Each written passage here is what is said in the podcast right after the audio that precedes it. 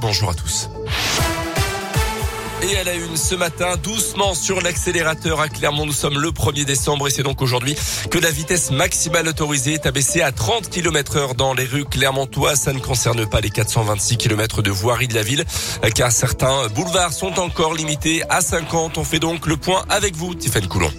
La règle de base à retenir quand on entre dans la ville de Clermont, c'est que la vitesse est limitée à 30 km heure. Cela concerne 86% des rues contre 26% jusqu'à présent. Mais certains axes qui servent de point d'entrée et de sortie de la ville échappent à cette limitation. C'est le cas par exemple du boulevard Clémentel ou de l'avenue Édouard Michelin qui sont limités à 50 km heure. Même chose pour les boulevards Berthelot et Côte-Blatin qui ne sont pas concernés par ces changements. À noter aussi que dans chaque rue où il y a une école, la vitesse sera systématiquement abaissée à 30 km heure. En cas de doute, il faudra regarder au sol plutôt que de multiplier les panneaux. La mairie a privilégié des marquages directement sur la chaussée. Et ce schéma pourra évoluer selon les demandes des habitants. À noter que le tram n'est pas concerné par cet abaissement de vitesse. Les bus rouleront à 30 km heure quand ils seront dans le flot des voitures et à 50 lorsqu'ils auront leur voie dédiée. La carte complète des axes concernés est à retrouver sur radioscoop.com. Quatre mois de prison avec sursis pour un automobiliste auvergnat à l'origine d'une impressionnante course-poursuite l'été dernier sur la 75 au sud de Clermont. Lors d'un contrôle de gendarmerie, il avait pris la fuite en mettant en danger les autres usagers de la route.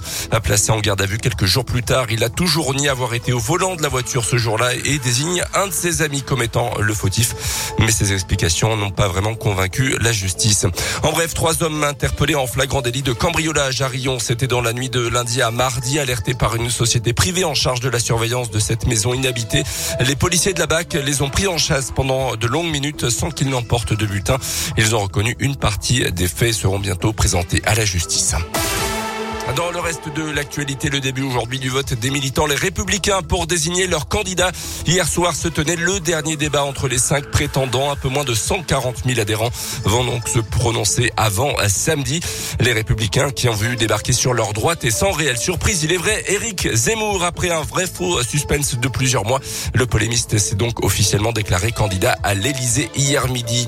Et puis le délibéré attendu le 9 mai prochain dans l'affaire des emplois fictifs de Pénélope Fillon. François Fillon, l'ancien premier risque jusqu'à 5 ans de prison dont un enferme.